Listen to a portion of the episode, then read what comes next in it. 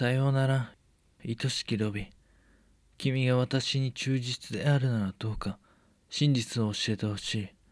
そうでないなら、お別れです。監獄の役人から受け取った小さな手紙。表情を変えることなく握りつぶし、川に放った。男はその手に似つかわしくないダイヤの指輪をそのまましばらく眺めていた。緑色の瞳はよどんだライン川に照らされている。彼の名はロバート・ポーリー。ロンドン暗黒家の天才とも呼ばれた詐欺師で、そして裏の裏の顔、詐欺師でありながらイングランドのスパイでもあった。ポーリーが橋に佇むこの光景はいつかどこかの話として、その前にこれより少し過去に遡って彼の話をしよう。1550年代初頭、イングランドカトリックの旧家にポーリーは生まれた。この頃のイングランドは女王メアリー一世が統治していた。彼女は敬虔なカトリックで、自身の信じるそれ以外は一切認めず、父の作ったイングランド国教会の教徒、それに大陸からのプロテスタントを徹底的に取り締まっていた。その信仰はしばしば異端者を大量虐殺するほど熱く、ブラッディ・メアリー、血濡れの女王とも呼ばれ恐れられていた。ポーリーの幼い頃の記録は全く残っていない。が、記憶に残っているその頃の彼の周りの世界を見てみよう。幼少期、ポーリーが多分10歳になるかならないかの頃、血濡れの女王メアリが亡くなった。ついで妹のエリザベスが即位してから、ポーリーの生きる世界が一変した。イングランド国内だけではなく、当時の世界は国を巻き込んだ激しい宗教の対立があった。上層部の腐敗しきったカトリックと潔癖なまでに教義に準じるプロテスタントの対立である。それぞれの思惑と宗派と国の利益を絡めた大きな争いだった。イングランドもそのただ中にあった。血濡れの女王メアリは、ポーリー家の宗派であるカトリックを擁護していたため、幼い頃はその保護のもと、平穏の中にいた。しかし、彼女の後を継いでイングランドの頂点に立った前女王メアリの腹違いの妹、エリザベスは、父ヘンリー8世の創設したイングランド国教会を擁護していた。イングランド国教会は北の国スコットランドを染めるカルバン派と呼ばれるプロテスタントほど厳格な教義でないにしろ一応プロテスタントと呼ばれているこの2つは全然違うものではあるが明らかにカトリックと対立する側としてはプロテスタントと同じ側にいるからだという程度に理解してもらえばよいまたエリザベスのイングランド国教会擁護の選択は父とローマ教皇の間の深い因縁を引き継いだ形となったため、イングランドに向けられていた彼らの像を復活させる形となっていた。父のように、これからイングランドの集権体制を維持、強化するために、女王エリザベス一世はローマ教会からイングランドを切り離さなければならなかった。姉メアリーの代に保護されたカトリック教会に力を持たれては国内を一つにできないからだ。姉の母の生まれたち、スペインとも一転して溝は深くなり、彼女の時代では全てが逆転した。生まれてからずっと国内の宗教対立を見て育ち、血による弾圧の悲惨さを肌で感じていたエリザベスは、姉のプロテスタント弾圧のように、厳しくカトリックを弾圧する方針を当初は取らなかった。形だけしっかり国教会を装えば、心の中の信仰にまで口を出すようなことはしなかったのだ。しかし、とはいえ、ポーリーの家は古くからのカトリック。急に国の教えが変わったからといって、180度方向転換できるわけもなく、その肩身は狭くなった。プロテスタント側からは、カトリックによるプロテスタント弾圧の記憶はつい最近のことであり、カトリックは無慈悲で恐ろしいものであると思われていた。ポーリーだけではなく、当時の急遽、カトリック信者たちは生活の深くまで根ざした信仰をそうやすやすと変えることなどできなかった。だからポーリーも大学に入る10代の後半頃までは嘘と偽りの生活の中、息を潜めるような日々を強いられた。1568年、それでも優秀な青年となっていたポーリーは、ケンブリッジ大学のクレアカリッジに入学した。金と知識が最大の武器である。金はないので学ばなければならない。学べば未来は開ける。そう期待と覚悟を持っていた。ポーリーが大学に入学して間もない5月、イングランドに北からの災いの風が吹いてきた。風の流れ込んできた北の国スコットランドはプロテスタントに染められていた。そこを追い立てられるようにしてフランス育ちの元スコットランド女王メアリー・スチュアートがイングランドに落ち延びてきたのだ。イングランド国内で息を潜めるカトリックの者たち。その黒い風の到来を知り、奮い立つ者もいた。息を潜めて10年、ついに訪れるカトリック最高の時を感じて。それはなぜか。北の元女王メアリー・スチュアートはエリザベス女王の重鉄。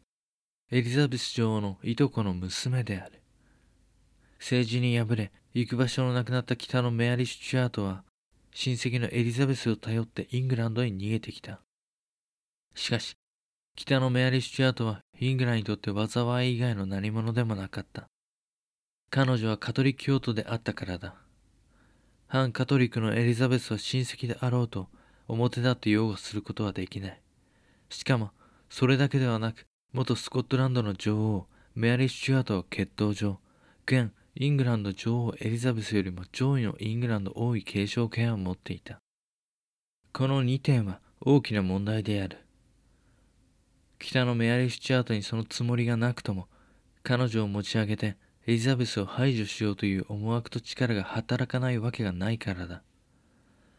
そして、カトリック教徒であるメアリー・スチュアートの背後には、ローマ教皇とカトリックの大国であるフランスとスペインがついていた。それでなくともフランスとスペインは、メアリー・スチュアートのイングランド入りを契機に、不安定な立場と国内情勢に頭を悩ませるエリザベスを追い落とし、その後にメアリー・スチュアートを据え、あわよくばイングランドを属国化すべく、互いに牽制しながら絵を描いていたのだ。イングランドにとってメアリー・スチュアートは今にも真っ黒な混沌が吹き出しかねない災いの種であった。メアリー・スチュアートからすると、自身の知らないところで勝手に世界が動き始めていた。これから彼女は次第に亡命した頃には思いもつかなかったような陰謀の渦に巻き込まれていくことになる。大学で学んで1年が経ったある日、ポーリーは教授に呼び出された。部屋に入るとすぐに教授と目があった。教授は優しく微笑みながら立ち上がり、机に寄りかかりながら口を開いた。よく来てくれた。今日は君にどうしてもしたい話があってね。君はとても優秀だ。よくやっているよ。私は何度驚かされたことか。今の時代優秀であれば貴族かどうかなんて関係ない。私の教え子にも若くして成功しているビジネスマンたちがいる。君は彼らには劣らない。君ほどの能力ならきっとどんな場所でも成功を収めることができるだろうね。教授は一瞬目をそらしてから鋭くこちらを見つめた。ただし、君がカトリックでなければ。その言葉にポーリーは表情を変えなかった。そんなことは当たり前だ。分かっている。自分の中では消すことのできない暗闇が心の中でまた広がっていくのを感じた。残念ながらこのまま君が学び続けても学位を取得することはできないだろう。君がカトリックの家柄であったということを理由に学位は認められない。今がどうかは関係ないんだ。君が優秀で僕にとっては特別だから黙っていられなかった。しかし、だからこそ。教授はポーリーの肩を抱き、椅子へ座らせた。そして声を潜めて、私は君を選ぶことにした。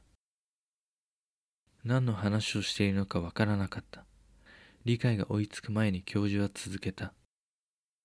今、国では秘密裏に人を集めている。そこでこのカレッジでも優秀な生徒を紹介してほしいと、ある方から仰せつかったんだ。残念ながら君が学位を得て、成功を収めるなんて将来はない。しかし、役人になれなくたって、金を稼ぐことも、この国に仕えることもできる。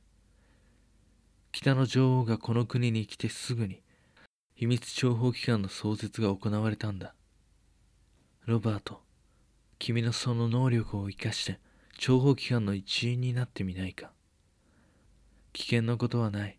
大丈夫。国内の治安維持と我らが女王をお守りするために動いてはくれないか。ただ指示に従いカトリックの情報機関に伝えるだけでいいんだ。自分とそして大学へ送り出してくれた家族もカトリックだ。国境会であるこの国の治安維持に協力しろというのか。自分に期待してくれる身の回りの人々全てを裏切って分かっているロバート裏切れと言っているわけではないんだよ。北の女王を担ぎ上げて国内を不安定にするような事態を未然に防ぐ。その心情にかかわらず全ての人々を救えるとは思わないか。自分の中の深いところにあるカトリックに生まれた不遇像を見抜かれたのかと一瞬たじろいた。そうでもなかったらしい。カトリックに生まれたために失ったものは今までもたくさんある。きっとこれからも手にしたはずのものがその手のひらからこぼれ落ち続けるんだろう。少し時間をください。運命とどう向き合うのか。ポリエは若くして決断を迫られていた。駆け抜ける未来はなかなか人の力の及ぶところではない。でもそれでも何とか自分自身で手綱を取り生きて行きたかったのに。それから半年後ポーリーは国と女王のため有益な情報をもたらす秘密機関の諜報員となっていた。その活躍は秘密諜報機関のマスターでありエリザベス女王の重臣フランシス・ウォルシンガムの耳に届くほどであった。大学に通い学友と日々を過ごす傍らカトリック組織の水面下に潜り情報を盗み取る。情報収集にとどまらず時に旅行だと称して大陸に渡りカトリック内部でのネットワークを広げていった。裏切り続ける日々。